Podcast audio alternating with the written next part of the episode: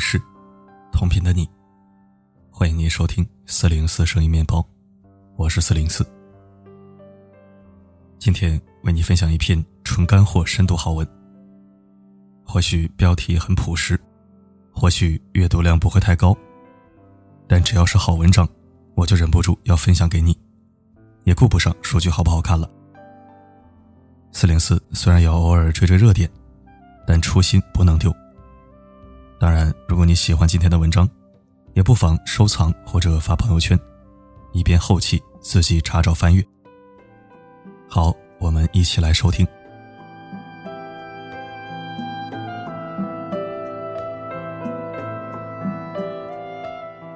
这两年有一个观点一直很受追捧：低质量的合群，不如高质量的独处。这个观点告诉大家。与其把时间浪费在各种无效社交上，不如多给自己一些深度思考和自我精进的时间，这样才能更容易翻盘逆袭。这个观点确实有道理，但无论独处还是合群，都具有两面性。独处的质量有高有低，合群也是。今天这篇文章，我想告诉大家，低质量的独处，不如高质量的合群。有一段时间，我想着利用闲暇时间精进自己的写作技能。为此，我还专门做了张时间表，在上面列出每天的写作时间，准备每完成一天的任务，就用笔划掉对应的那一栏。然而，虽然我计划的挺好，行动上却很不争气。每天一回到家，就情不自禁的看微信、刷抖音。每逢周末，就克制不住的想要去狂吃和看剧。结果两个月过去了，我就写了四篇稿子，其中一篇还是半成品，效率低的不行。后来我参加了一个写作训练营，一个月就写出了十篇长文。为什么入群之后我效率提高了这么多？因为那个群里有一百个学员，每个人都渴望提高自己的写作能力，大家每天互相监督着一起写稿。每个人写完之后都会晒出自己的作品，供其他人点评。在那种氛围下，你偷懒是有目共睹的。人都爱面子，谁也不想让别人觉得自己是混子，所以你不自觉的就被带动着勤奋起来。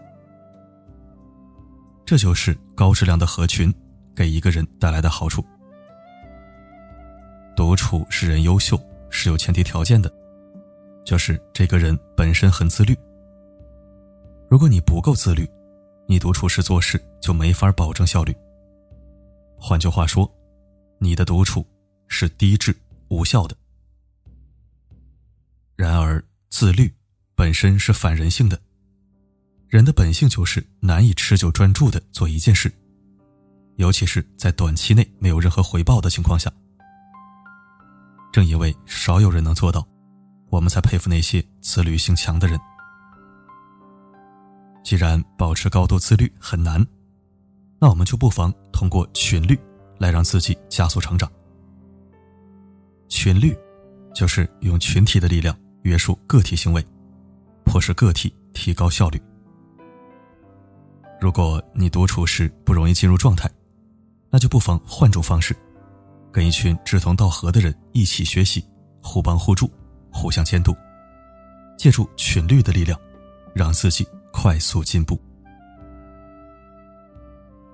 万维钢的《经营日课》里有一期主题，名字是“独处的功夫”。里面有这样一段话：独处的时候，我们应该能自己跟自己对话。你的头脑中至少会出现两种声音，他们互相争论，这样。你才能从多个角度考虑问题，客观理性的分析事情。遗憾的是，对每个人来说，这种优质的独处很难成为一种常态。为什么呢？多数时候，对于一件事，我们的头脑中很难出现两种以上的声音。印度耆那教曾流传过这样一则故事：有六个盲人。他们不知道大象长什么样，于是就决定亲自摸摸大象。结果，摸到腿的人说，大象就像是柱子一样；摸到尾巴的人说，大象就像绳子一样；摸到鼻子的人说，大象就像树枝一样；摸到腹部的人说，大象就像墙壁一样；摸到象牙的人说，大象就像烟斗一样；摸到耳朵的人说。大象就像扇子一样。对于大象的认识，每个盲人都像万维刚讲的那样，头脑中只有一种声音。如果不互相交流，那所有人都会依据自己选取的角度，固执的认为大象长得就像柱子、绳子、树枝、墙壁、烟斗和扇子，做出跟真相大相径庭的判断。如何避免出现这种情况呢？最有效的办法就是，让这几个盲人聚在一起，把每个人摸到的那一部分讲出来，再互相结合，一起拼凑出完整的大象形象。这样每个人都能消除偏见，准确的认识大象。多数时候，我们每个人就像故事中的盲人，阅历和知识储备有限。只能看到事物的一两个面。这种情况下的独处思考，只会不断的加固一个人的偏见，让人丧失理性，变得越来越偏狭。高质量的合群，可以让你听到更多的声音，修正固有的偏见。奇葩说第五季最后一期的辩题是：我不合群，我要改吗？那场辩论中。陈明讲过一句话：“人的观念和思维方式，就是在一个又一个合群的过程中不断塑造、修正和完善的。通过集体交流，你了解了新信息，见识到不同的思想、价值观和思维模式。你见的、听的越多，你掌握的信息就越全，你的知识结构就越完善，思考维度也更多元。”你也就越能客观理性的分析问题，做出精准的判断决策。谈到不合群这个话题，知乎上有位网友的描述发人深思。他毕业后进入一家公司，起初同事都对他很友好，可他不善社交，几个人一起聊天的时候，总是因为说不好话惹别人不开心，搞得气氛尴尬不已。慢慢的。同事就觉得他不好相处，也都不再主动找他聊天了。而他自己也因为总在社交上受挫，就索性独来独往。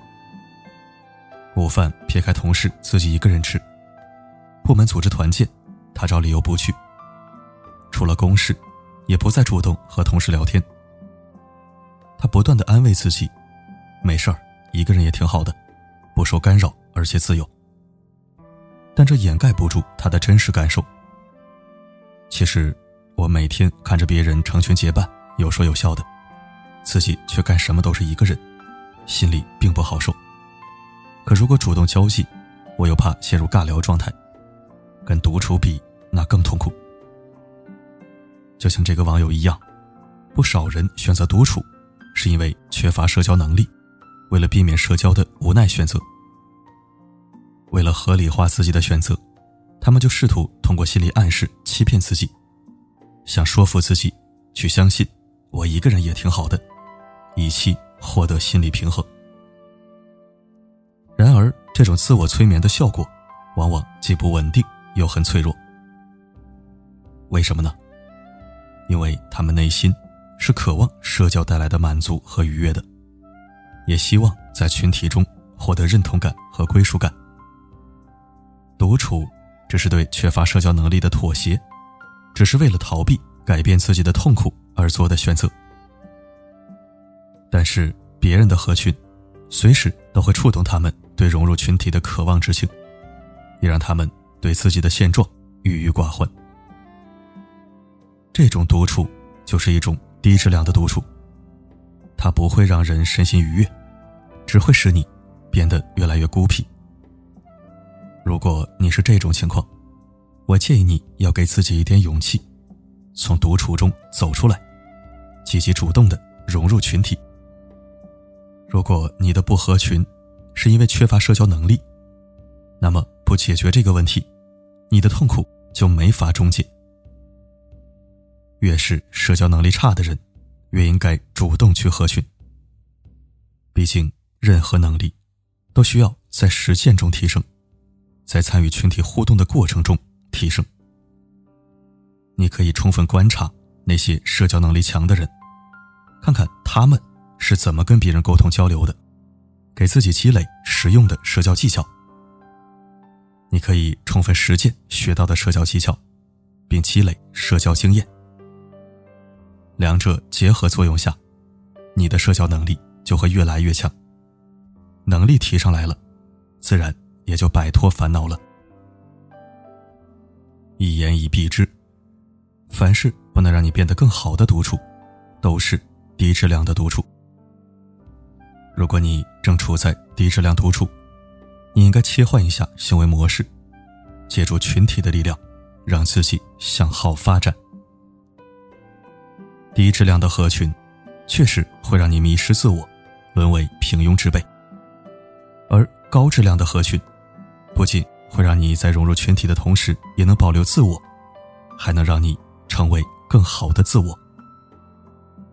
它可以消除你的惰性，它能拓宽你的认知边界，它为你带来社交的满足感和愉悦感，它让你变得更自律、更睿智、更有人缘。如果你在群体中，总需要不断牺牲自我去迎合别人的偏好、想法或习惯，原因很可能是你没有选对群，这个圈子并不适合你，而不是合群的行为有错。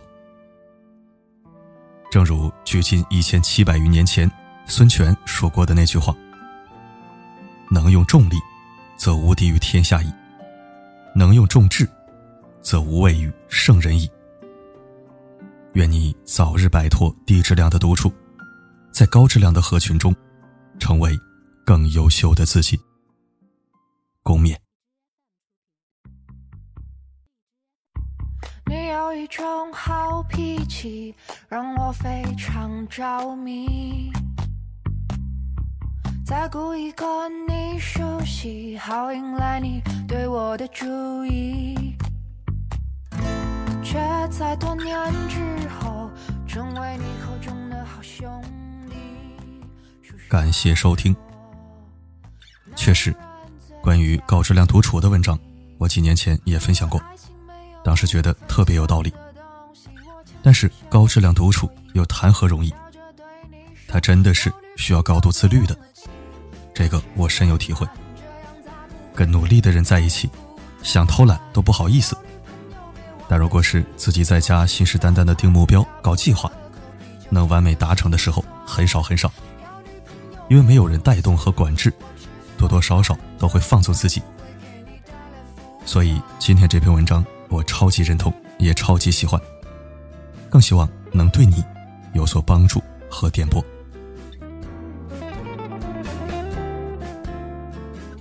好了，今天的分享就到这里，我是四零四。不管发生什么，我一直都在。